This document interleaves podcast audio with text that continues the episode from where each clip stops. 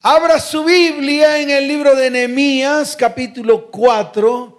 Vamos a leer el verso 20. Dice la palabra del Señor.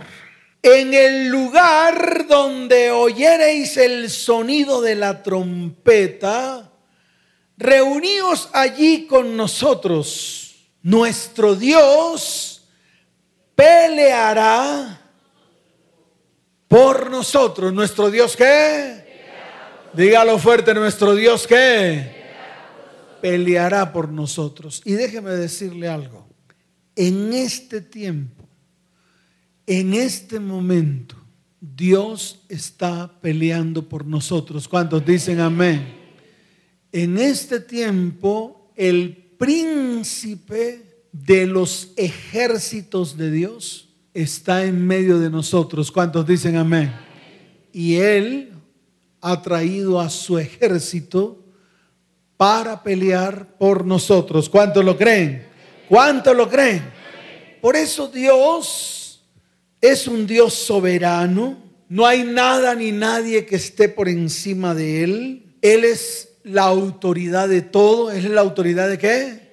De todo. No hay nada ni nadie que esté por encima de la autoridad de Dios. Por lo tanto, si alguno de nosotros está batallando contra algún poder o autoridad que intenta destruir tu vida, tu hogar y tu descendencia, o que intenta destruir tu propósito y destino, déjeme decirle algo, si tú introduces a Dios en tu batalla, no hay manera de que esa batalla no sea ganada. ¿Cuántos dicen amén? Precisamente ¿por qué? Porque nadie está por encima de la autoridad de Dios. Entonces lo primero que nosotros vamos a hacer es precisamente colocar al Señor en medio de nosotros para que Él tome el control y la autoridad de todo lo que está ocurriendo en nuestras vidas. ¿Cuántos dicen amén? ¿Cuántos lo quieren hacer?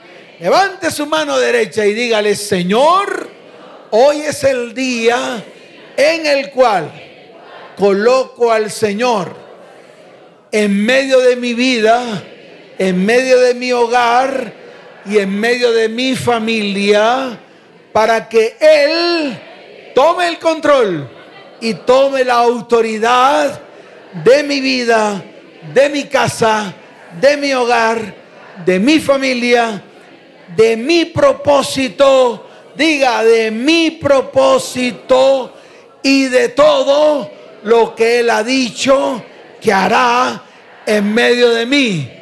Todo lo que hará será bueno, será agradable y será perfecto. ¿Cuántos dicen amén? ¿Cuántos dicen amén? Dele fuerte ese aplauso al Señor. Ahora, ¿cuál es el problema? Resulta paradójico que la mayoría de los soldados del ejército poderoso llamado la Iglesia de Cristo están en medio de cautividades, algunos son rehenes del diablo. Yo a estas personas le quiero recordar algo.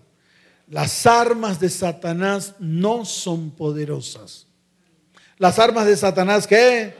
No son poderosas. Pero lo que Él tiene lo usa con astucia contra nosotros, que de una manera u otra caemos en su red con las golosinas que brinda Satanás. Y yo le quiero decir algo, muchos caen engolosinados. Nos distraemos para no cumplir el propósito que Dios quiere colocar sobre nuestras vidas, sobre nuestro hogar y sobre nuestra familia. Ahora, ¿cuáles son esos distractores? Y yo lo he visto en muchos. Cuando las personas vienen a la iglesia a pedir consejería, yo veo que muchos no hacen lo que Dios les manda hacer, muchos se vuelven perezosos, muchos se cubren con su indiferencia, otros se llenan de excusas, algunos prefieren divertirse, otros se cansan, otros se aburren, otros se desganan, algunos otros se vuelven indiferentes con todo lo que ocurre en medio de sus vidas. Algunos les hace falta la sabiduría, otros se llenan de dudas, otros se vuelven ingenuos, otros tienen falta de identidad con Dios. Algunos se llenan de los deseos de la carne, de la vanagloria de la vida descrito en el libro de Gálatas capítulo 5, desde el verso 19 hasta el 26. En algún momento a lo mejor usted querrá leerlo. Yo lo invito. Yo lo invito a que vayamos a Gálatas capítulo 5, desde el verso 19 en adelante y se dará cuenta que todo lo que el Señor está hablando hoy es lo que le ocurre a la gente. Mire lo que dice la palabra. Y manifiestas son las obras de la carne que son. Entonces fíjese en qué nos engolosinamos o qué cosas ocupan el primer lugar en nuestras vidas que son más importantes incluso que el propósito que Dios tiene para nosotros.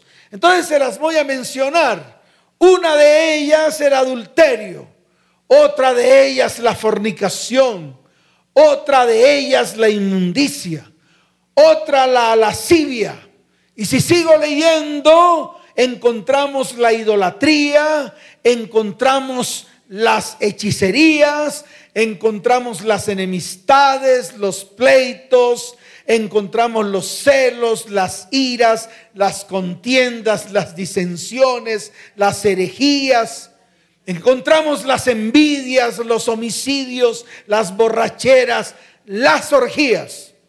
Y dice el mismo apóstol, y cosas semejantes a estas, acerca de las cuales os amonesto acerca de las cuales que se levanta argumento, se levanta una amonestación. Y lo dice el mismo apóstol, que los que practican tales cosas no heredarán el reino de Dios. Entonces vuelvo y le repito, no insista, no insista. Si usted se ha engolosinado si Satanás lo ha llenado de argumentos para que usted practique estas cosas, yo se lo digo de frente. Así usted tenga los títulos de cristiano que quiera. Pero los que practican estas cosas no heredan el reino de Dios. Entonces tenemos que tomar decisiones. Tenemos que comenzar a pararnos firmes tenemos que adoptar un estilo de vida conforme a lo que está escrito en la palabra. Y se lo vuelvo a repetir porque esto le tiene que calar en lo más profundo de su corazón. Usted hoy tiene que adoptar un estilo de vida. ¿Tiene que adoptar qué? Un estilo de vida conforme a lo que está escrito, conforme a los fundamentos y conforme a los principios de la palabra de Dios. Y eso a usted le tiene que quedar claro. ¿Cómo le tiene que quedar? Dígalo fuerte, ¿cómo le tiene que quedar? Le tiene que quedar claro. Por eso es necesario que no siga rechazando lo que Dios le está diciendo. Porque cada vez que usted rechaza lo que Dios le está diciendo, simplemente usted asume la posición de hacer lo que se le da la gana. Y entonces cuando usted hace lo que se le da la gana, ¿qué está haciendo? Está creando su propio Dios, está creando su propia doctrina y está creando su propia teología. Déjeme decirle algo, los que han intentado hacerlo han fracasado. Porque si usted quiere conocer a Dios, es necesario que se asome a lo que dice la palabra. Si quiere conocer a Dios, ¿qué tiene que hacer? Asomarse a la palabra. De lo contrario, nada va a pasar. De lo contrario, su vida seguirá siendo un timbo y un tambo. De lo contrario, usted seguirá siendo como el tamo que lleva el viento. De lo contrario, usted seguirá siendo como hoja que lleva el viento. Porque no van a haber cambios en sus vidas. Los cambios en sus vidas no son cambios mágicos. Y yo lo sigo afirmando y se lo sigo diciendo a la iglesia. Los cambios en la vida de los cristianos no es nada mágico. No es por métodos humanos. No es porque el hombre haga un planteamiento de cómo la gente puede cambiar. Ni siquiera Jesús hizo un planteamiento propio. Él no dijo, escuchen, ¿cuántos quieren cambiar? Y los discípulos dijeron amén. Él dijo, tranquilos, vamos a hacer esto, esto y esto y esto. No dijo eso. Elevó, escuche bien el concepto a nivel espiritual. Por eso lo dijo de una manera diáfana. Dijo, el que no naciere de nuevo, el que no que. Dígalo fuerte, el que no que el que no naciere de nuevo no puede ver, no puede entrar, no puede palpar el reino de Dios. Entonces vuelvo y le repito a la iglesia, por enésima vez, y lo tengo que seguir repitiendo todas las veces que sean necesarias, si usted no se propone delante de Dios a que haya un nuevo nacimiento en su vida, nada va a pasar. ¿Por qué? Porque ese nuevo nacimiento, cuando tú decides ser nacido de nuevo, ser nacido de agua, ser nacido de qué? De agua quiere decir que permites que el agua de Dios limpie tu vida. Porque esa agua es un silogismo de lo que quiere decir la limpieza que debemos experimentar nosotros en todas las áreas limpieza emocional, limpieza física, limpieza mental, limpieza económica y limpieza espiritual. Si eso no ocurre, no va a pasar nada. Porque estarás lleno de lo mismo. Estará lleno de lo que te han sembrado o de lo que un día comenzaste a practicar. Estarás lleno de tus propios conceptos. Estarás lleno de tu propio pecado. Y déjeme decirte algo. El pecado te lleva a la maldición. La maldición te lleva a la iniquidad y la iniquidad te lleva a la destrucción. Entonces no insistas. A todos los que estamos aquí reunidos, no insistamos más. Ya basta, detengámonos, paremos. Cuando tú tomas la decisión de, nacer de agua, es decir, de que el Señor te limpia a través de su agua de vida, a través de su sangre preciosa que derramó en la cruz. Cuando tú decides nacer del Espíritu, ¿nacer de qué? Es decir, morir a la carne, morir a los deseos de la carne, morir a las obras de la carne que acabamos de describir. Cuando tú le das un tate quieto a eso, cuando tú prefieres nacer del Espíritu, cuando prefieres que el, el, fruto del Espíritu comience a reinar en tu vida, el fruto del qué? El fruto, uno solo. Es como si tomáramos una fruta que la podamos dividir en nueve pedazos pero el fruto es uno solo. Cuando tú permites que el fruto del Espíritu comience a insertarse en tu vida, a formar parte de tu vida, y tú comiences a poner por obra ese fruto y comiences a mostrarlo, entonces déjeme decirle algo, el carácter del Señor va a comenzar a mostrarse en medio de tu vida. Y te quiero decir algo más, muchos de los que están a tu alrededor creerán, muchos de los que están a tu alrededor que Claro, creerán en el que está en ti. Y lo sigue diciendo Gálatas, mas el fruto del Espíritu es amor, gozo, paz, paciencia, benignidad, bondad, fe, mansedumbre, templanza. Y dice, contra tales cosas no hay ley. Contra tales cosas que, dígalo fuerte, contra tales cosas que, no hay ley. Y entonces, ¿qué te entrega el Señor a ti? Te entrega lo que un día perdiste la autoridad. Te entrega lo que un día que que es la autoridad. Y es ahí donde nosotros podemos levantarnos para librar todas nuestras batallas. Con la certeza de que Dios pelea por nosotros y Él es el que gana todas nuestras batallas. ¿Cuántos dicen amén? ¿Cuántos dicen amén? Dele fuerte ese aplauso al Señor. Ahora, con todos estos temas que hemos planteado durante este tiempo, que han sido temas muy espirituales, han sido temas que tal vez usted no ve físicamente, usted lo tiene que ver en el espíritu. Por ejemplo, cuando yo me puse a estudiar este tema, que empecé a escudriñar las veces que el ángel de Jehová se le apareció a los grandes personajes bíblicos, y es más, he estado clamando para que se me aparezca. ¿Y he estado qué? De pronto me dará mucho temor. De pronto si se me aparece el ángel de Jehová, voy a salir corriendo o de pronto no lo voy a reconocer. De pronto ya se me apareció y ya me ha dicho muchas cosas. No sabemos. Por eso tenemos que comenzar a despertar nuestro espíritu. Por eso tenemos que tener más tiempos de intimidad con Dios y buscar al Señor con todo nuestro corazón. Y yo estoy seguro que muchos de los que están aquí, que quieren seguir creciendo en el espíritu, anhelan un encuentro con el ángel de Jehová. ¿Anhela un encuentro con quién? ¿Cuánto lo anhelan? Levante la mano.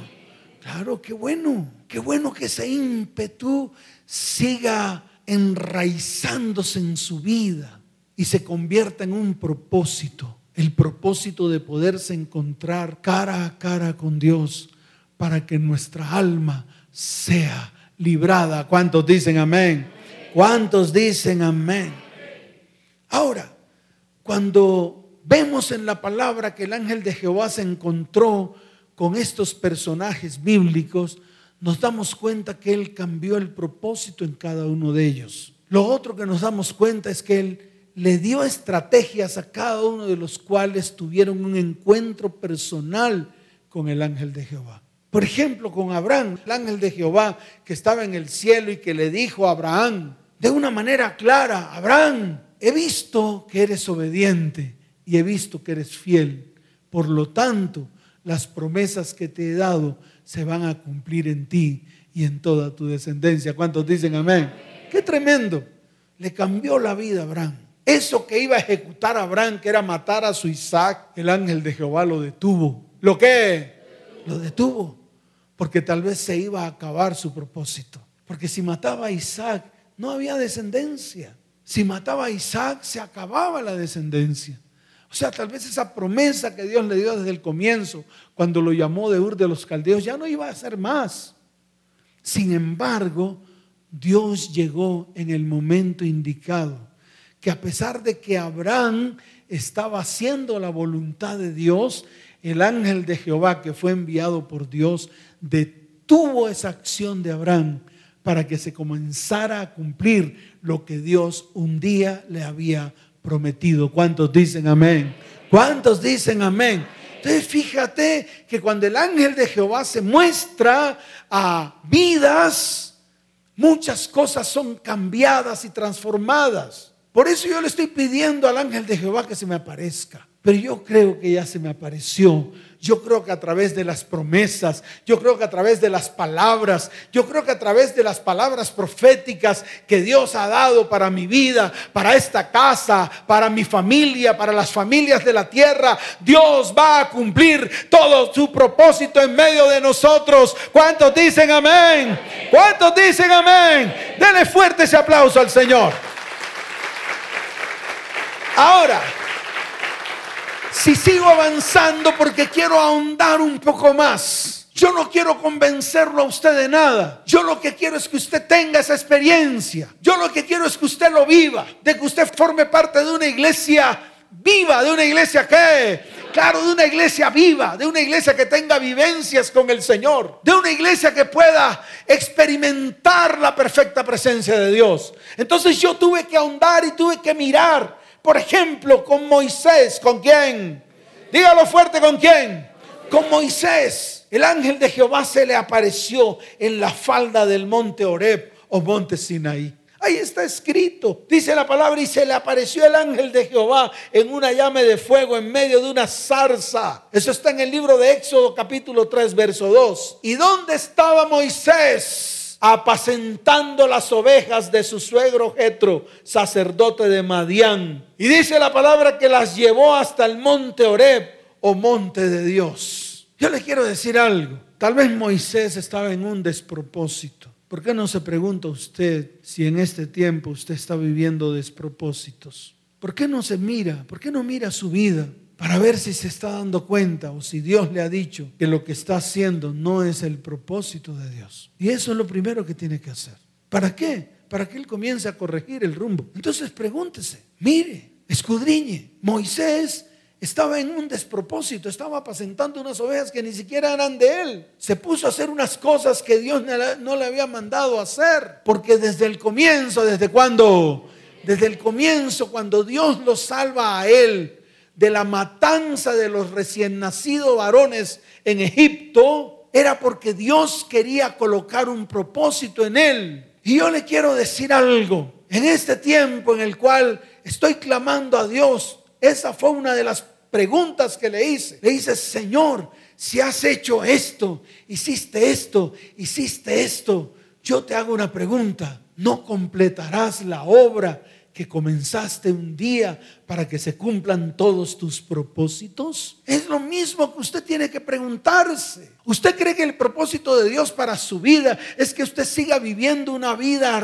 arruinada? ¿Usted cree que el propósito que Dios tiene para su vida es que usted siga viviendo una vida en aflicción? ¿Usted cree que el propósito que Dios tiene para su vida es que usted siga viviendo una vida en destrucción? ¿Usted cree que esos son los planes que Él tiene para nosotros? No lo creo. Yo no creo que Dios tenga planes de destrucción para nosotros. Cuando Él en su palabra dice que tiene planes de bien y no de mal para darnos a cada uno según el propósito que ha colocado en medio de nuestras vidas, casa, hogar, familia, descendencia, ministerio. ¿Cuántos dicen amén? ¿Cuántos dicen amén? Dele fuerte ese aplauso al Señor. Entonces mire y verá que el propósito de Moisés no era apacentar ovejas. Su propósito no es, no es estar en medio de lo que está viviendo hoy. Hoy vamos a salir de en medio de lo que tal vez Satanás nos ha querido meter. El propósito de Dios para Moisés desde el comienzo fue ir a rescatar a el pueblo hebreo de manos de los egipcios. ¿Cuántos dicen amén?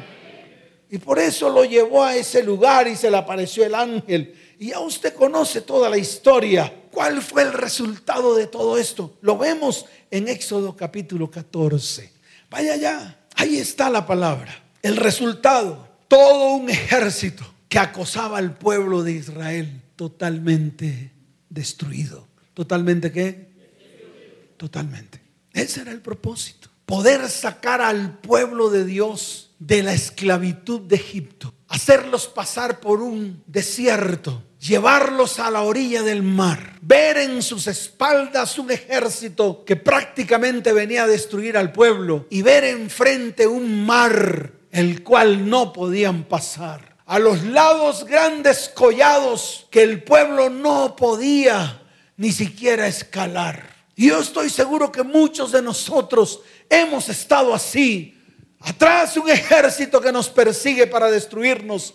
Delante un mar que se levanta para no dejarnos pasar. A los lados unos collados filudos que es imposible de escalar. Y ahí está la palabra. Mire lo que dice Éxodo capítulo 14. En el verso 13 dice, y Moisés dijo al pueblo, no temáis, como dijo, estad firmes y ved la salvación que Jehová hará hoy con vosotros, porque los egipcios que hoy habéis visto, nunca más para siempre los veréis. ¿Cuántos dicen amén? Levante su mano derecha y dígale, Señor, no voy a tener temor, voy a estar firmes, voy a ver mi salvación, porque tú, Señor, traerá salvación a mi vida, a mi casa, a mi hogar y a mi familia. Porque los que me oprimen, los que me oprimen, nunca más para siempre los veré. Porque Jehová peleará por mí, peleará por mi casa, peleará por mi familia peleará por mi ministerio. Y yo Diga yo estaré tranquilo. ¿Cuántos dicen amén? Dele fuerte ese aplauso al Señor.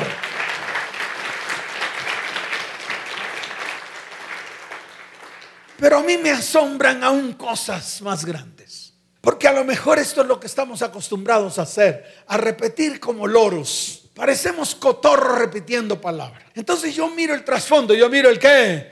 Claro, yo miro el trasfondo de la palabra, yo miro lo espiritual. Y mire lo que dice el verso 19. Y el ángel de Dios, como dice, que iba delante del campamento de Israel, se apartó e iba en pos de ellos. Y asimismo la columna de nube que iba delante de ellos se apartó y se puso a sus espaldas. La estrategia de Dios. Y es ahí donde está lo espiritual. Porque al comienzo el ángel de Dios iba delante del campamento, guiando al pueblo. Pero en la parte de atrás había un ejército. ¿Había un qué? Había un ejército. Y el ejército ya había entrado al mar juntamente con el pueblo de Dios. Prácticamente que el pueblo de Dios estaba experimentando una persecución prácticamente que el pueblo de Dios está experimentando mucha opresión. ¿Y qué hizo Dios? Le dijo al ángel que iba adelante, vete a la retaguardia.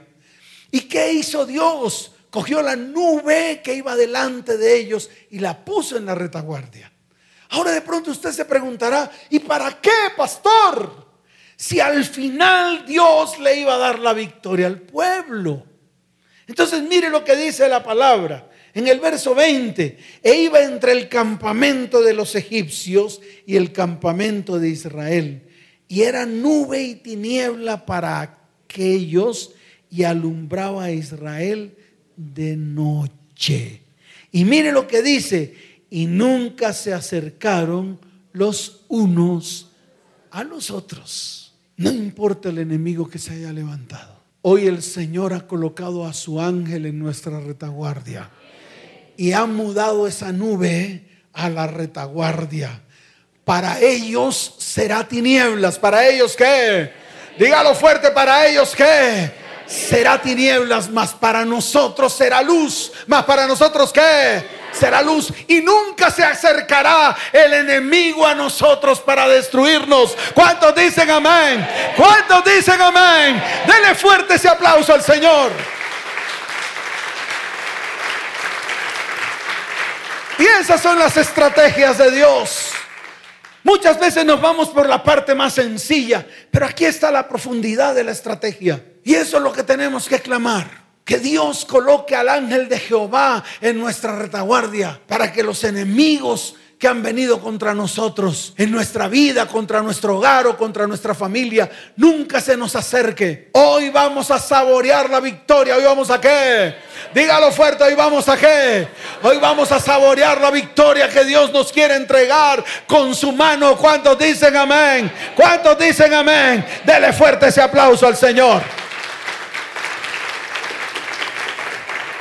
Y el resultado, todo el ejército quedó sepultado. Dice la palabra más adelante en el verso 27.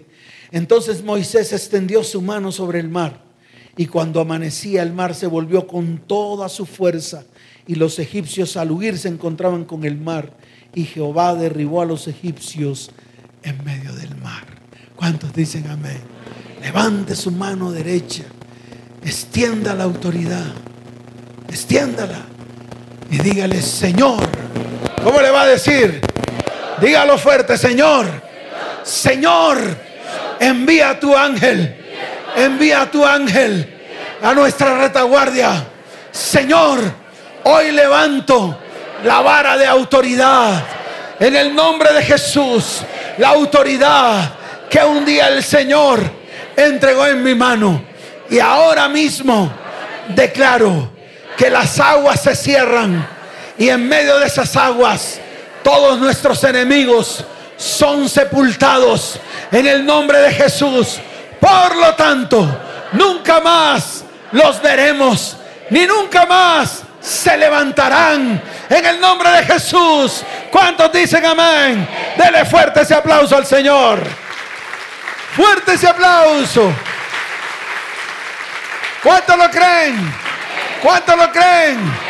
Mire, y sigo avanzando con Josué. Wow, a mí me gusta escudriñar la palabra. En el libro de Josué, en el capítulo 5, desde el verso 13, a Josué se le apareció un varón. ¿Quién se le apareció a Josué?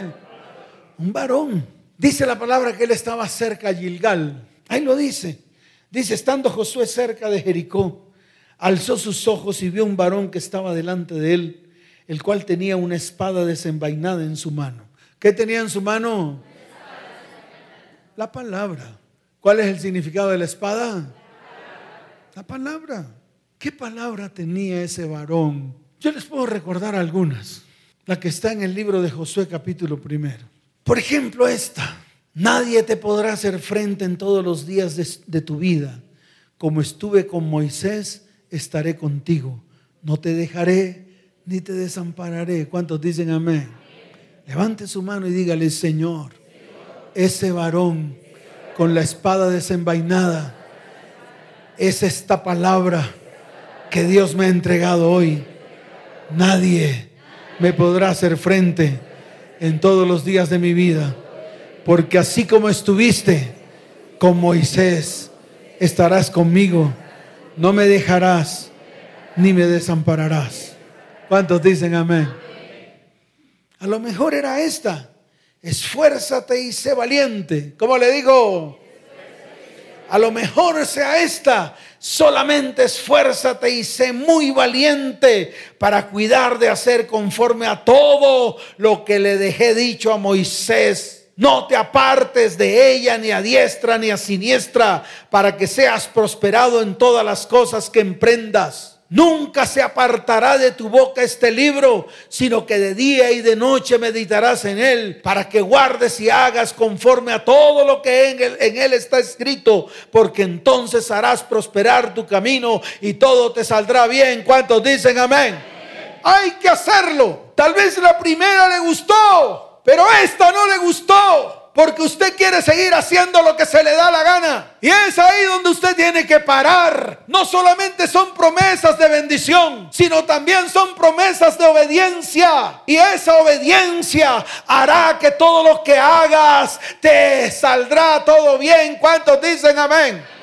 Entonces hay que ponerse firme. Ustedes no solamente son las promesas de bendición y prosperidad que tal vez queremos escuchar. También son las promesas que están atadas a tu obediencia. Promesas atadas a qué? Dígalo fuerte, promesas atadas a qué? Así que comienza a obedecer hoy y comienza a ejecutar y hacer por obra lo que el Señor te está diciendo que hagas. ¿Cuántos, dices, cuántos dicen amén? Levante su mano y dígale, Señor, Hoy me paro firme como varón de guerra, esforzado y valiente a ejecutar, a hacer conforme a todo lo que el Señor me ha dicho que tengo que hacer y que está en su palabra.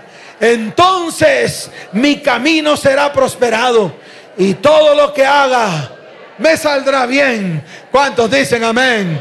Fuerte ese aplauso al Señor.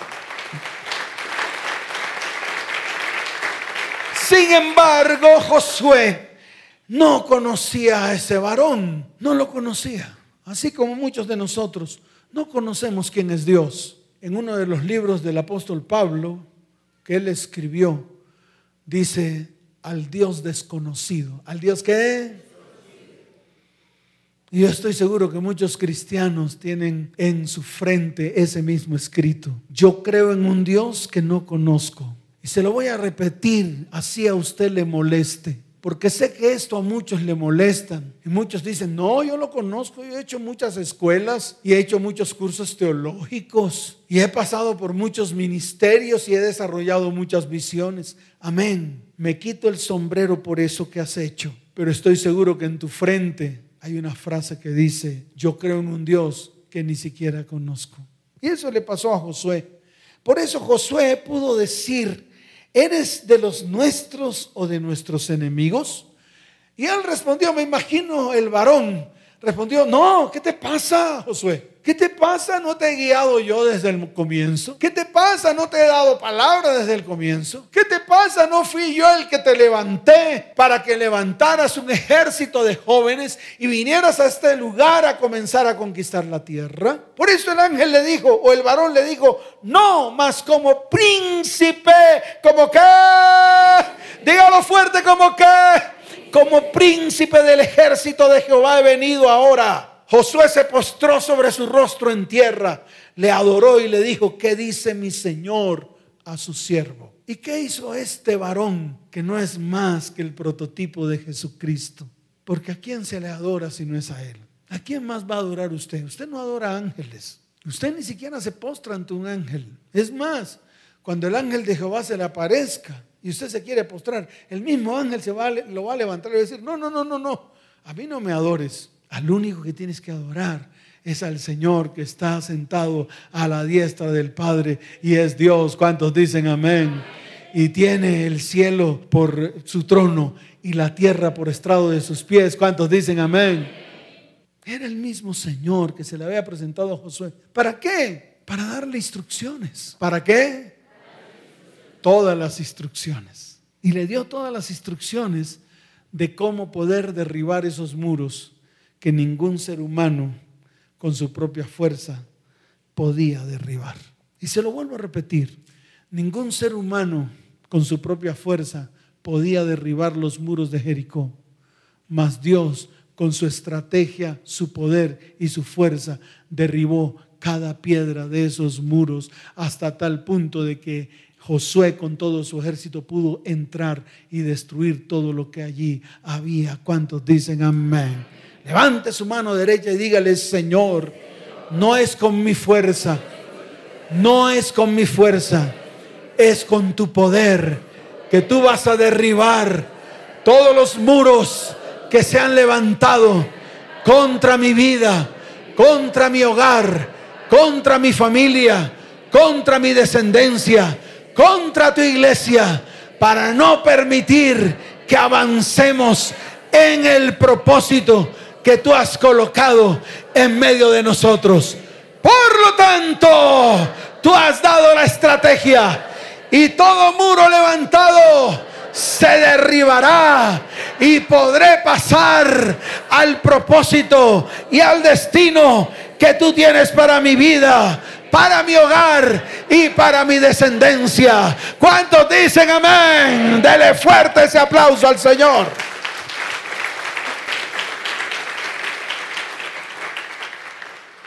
Y lo veo también en Segunda de Crónicas, capítulo 32. Les voy a contar la historia. En ese tiempo estaba gobernando el rey Ezequías. El rey Ezequías hizo muchas cosas buenas delante de los ojos de Dios. Ezequías quitó los lugares altos, estableció nuevamente la adoración a Dios, levantó el templo nuevamente, quitó todos los ídolos que en ese tiempo adoraba el pueblo, hizo varias reformas, muchas reformas espirituales y también muchas reformas religiosas. Y dice la palabra que en ese tiempo el rey de Asiria, el rey de qué?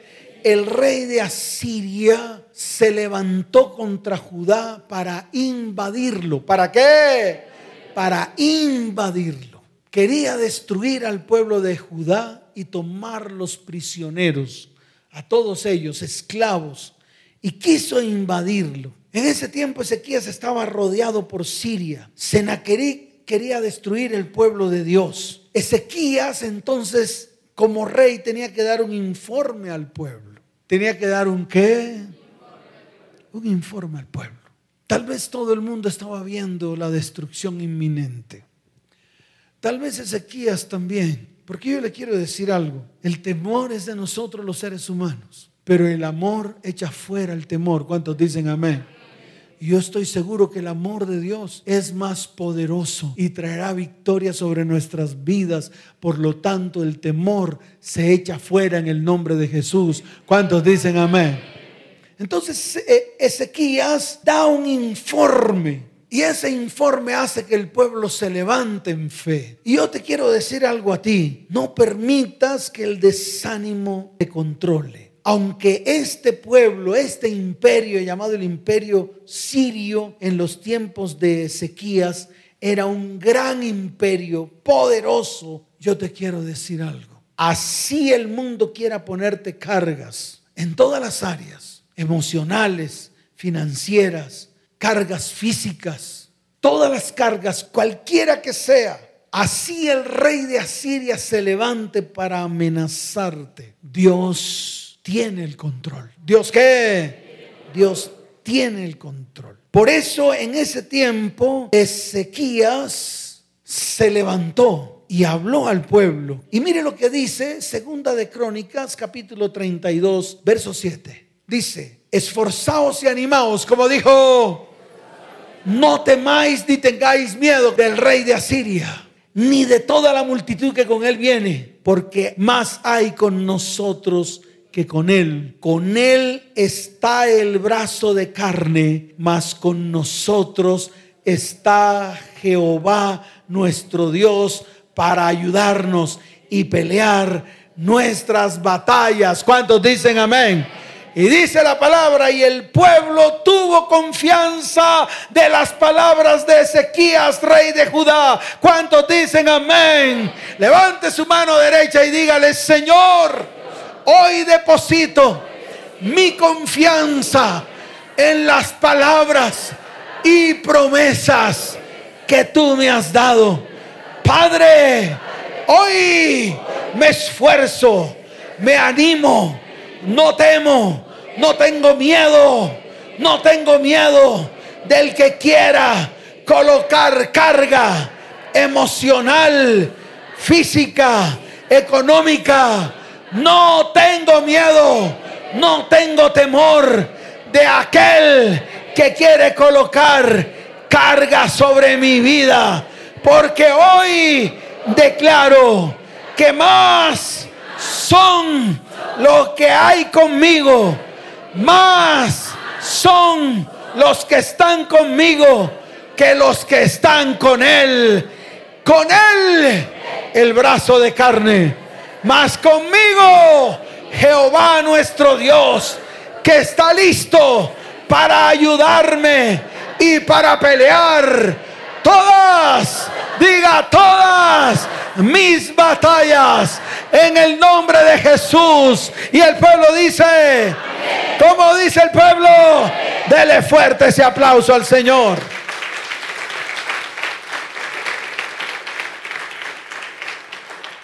¿Y qué pasó? ¿Cuál fue el resultado?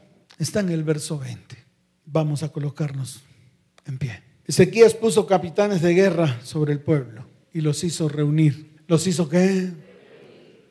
¿Dónde están los varones de guerra? Vengan para acá, por favor. Todos aquellos, vengan para acá. Los varones, vengan para acá. Rápido, rápido, los varones. Colóquense todos allí. Así todos en una fila, mirando para, mirando para el altar de Dios. Mirando para el altar. Eso, muy bien. Todos allí, todos allí, todos allí. Vamos a tomar la bandera blanca, el chofar. Todos los hombres, vengan para acá, valientes y esforzados, que han tomado la decisión. Todos. Los que sirven en la iglesia pueden colocarse ahí también. Los que sirven en la iglesia, que han sido escogidos para servir a la iglesia, colóquense ahí adelante. Ahí adelante, por favor. Todos, las mujeres, necesitamos el apoyo de las mujeres, de las intercesoras, de las ancianas. ¿Dónde están las ancianas? Ahí están las ancianas, por favor, pasen aquí al frente. Mujeres que están allí detrás, levanten sus manos al cielo. Levanten sus manos al cielo. Varones, vamos a inclinar nuestro rostro y vamos a humillarnos delante de Dios. Y sé que muchos varones van a ser llamados en este lugar, pero nos tenemos que parar firmes. ¿Qué vamos a hacer?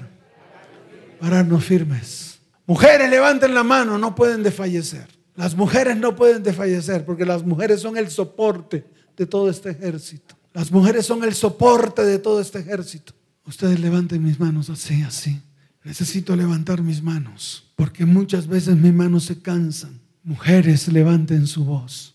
Dice la palabra, aquí está en el verso 20, dice, mas el rey Ezequías y el profeta Isaías, hijo de Amós, oraron por esto y clamaron al cielo todos los varones que están aquí en la tarima y todos los que están allá, vamos a orar. Y las mujeres vamos a ser fortaleza para nosotros. ¿Cuántos dicen amén? Suena el chofar.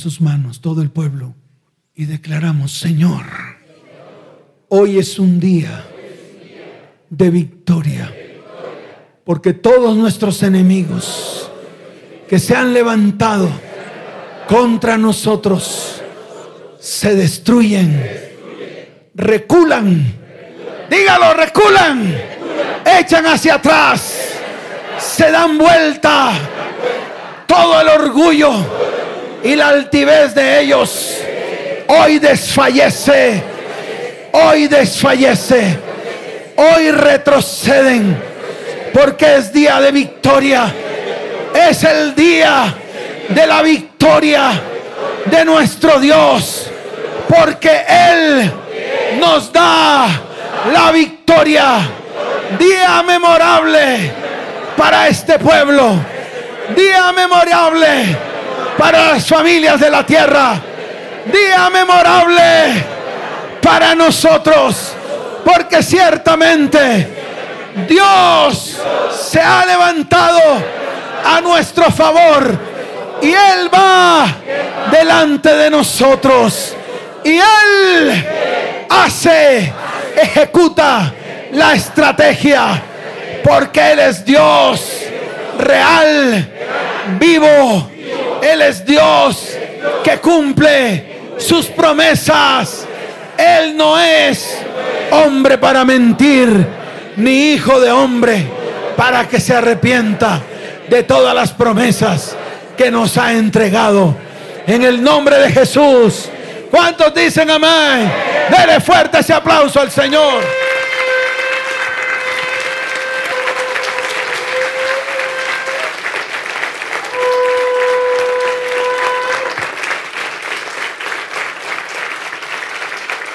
Y aquí está la respuesta.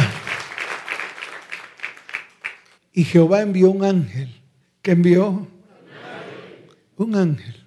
El cual destruyó a todo valiente y esforzado y a los jefes y capitanes en el campamento del rey de Asiria. Este se volvió por tanto avergonzado a su tierra y entrando en el templo de su Dios, allí lo mataron a espada sus propios hijos. Así salvó Jehová a Ezequías y a los moradores de Jerusalén de las manos de Sennacherib, rey de Asiria, y de las manos de todos, y les dio reposo por todos lados. ¿Cuántos dicen amén? Levante su mano derecha y dígale, Señor, así has traído salvación a esta casa y a los moradores de esta casa de las manos de aquellos que se quisieron levantar para destruirnos, para poner cargas pesadas. Por lo tanto, hoy declaramos que vienen días de reposo, de bendición, de sanidad, de milagros en medio de nosotros, en medio de nuestras vidas, en medio de nuestro hogar y en medio de nuestras familias. ¿Cuántos dicen amén? ¿Cuántos dicen amén? Dele fuerte ese aplauso al Señor y da un grito de victoria. Da un grito de victoria. Da un grito de victoria. Fuerte ese aplauso al Señor.